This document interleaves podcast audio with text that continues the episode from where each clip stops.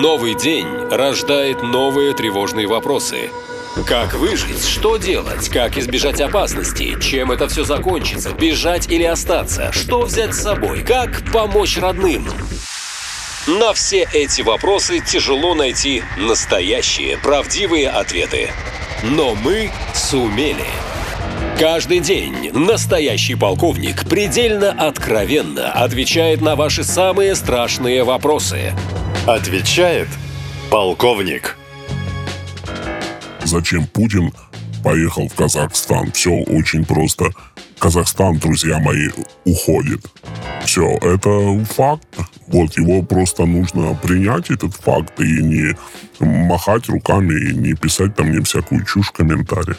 Вы посмотрите, что происходит, ну вот буквально в последнее время, да. Все санкции против России Казахстан поддержал. Ну, абсолютно все. Понимаете, вот он уже не допускает никакого там параллельного импорта. Остались еще какие-то ручейки, но нам нужны реки полноводные реки, которые раньше текли через Казахстан в Россию, да, с какой-то маржой, да, Казахстан что-то там сверху себе, естественно, прикручивал, казахский бизнес.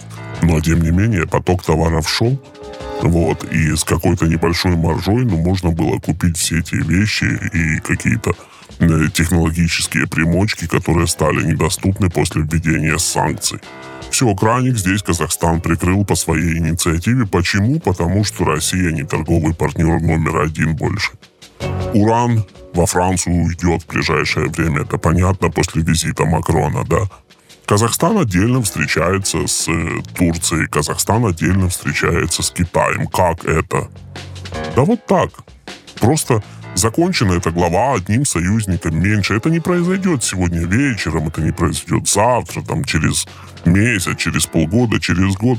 Казахстан играет в долгую. Да, Казахстан свой выбор сделал. Ну, вы посмотрите на казахов. Не знаю, какие у вас знакомые казахи, да, но тех, с которыми я поддерживаю отношения, так они все проевропейские люди совершенно. С этим тоже ничего не поделать. Ну, нравится им больше Мерседес, чем Черри. Ну, вот все. Что с этим сделать? Ничего. И вино им нравится французское.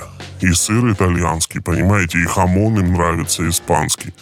Все, они любят отдыхать в Европе. Вот те из вас, кто еще может ездить в Европу, пойдите, посмотрите, сколько казахов на улицах, кафе везде. Даже сейчас я вот был недавно. Понимаете, все, цивилизационный выбор ими сделан, как это не прискорбно для россиян, для нас, для всех. Вот, Казахстан на таком, на уровне глубинного народа, он все-таки решил, что он движется ну, к другому союзнику, к другому центру притяжения, понимаете, потому что э, очевидно для казахов, что Россия слабеет, да? Очевидно для казахов, что Россия практически ну, становится сателлитом Китая, сателлитом, то бишь спутником, младшим братом.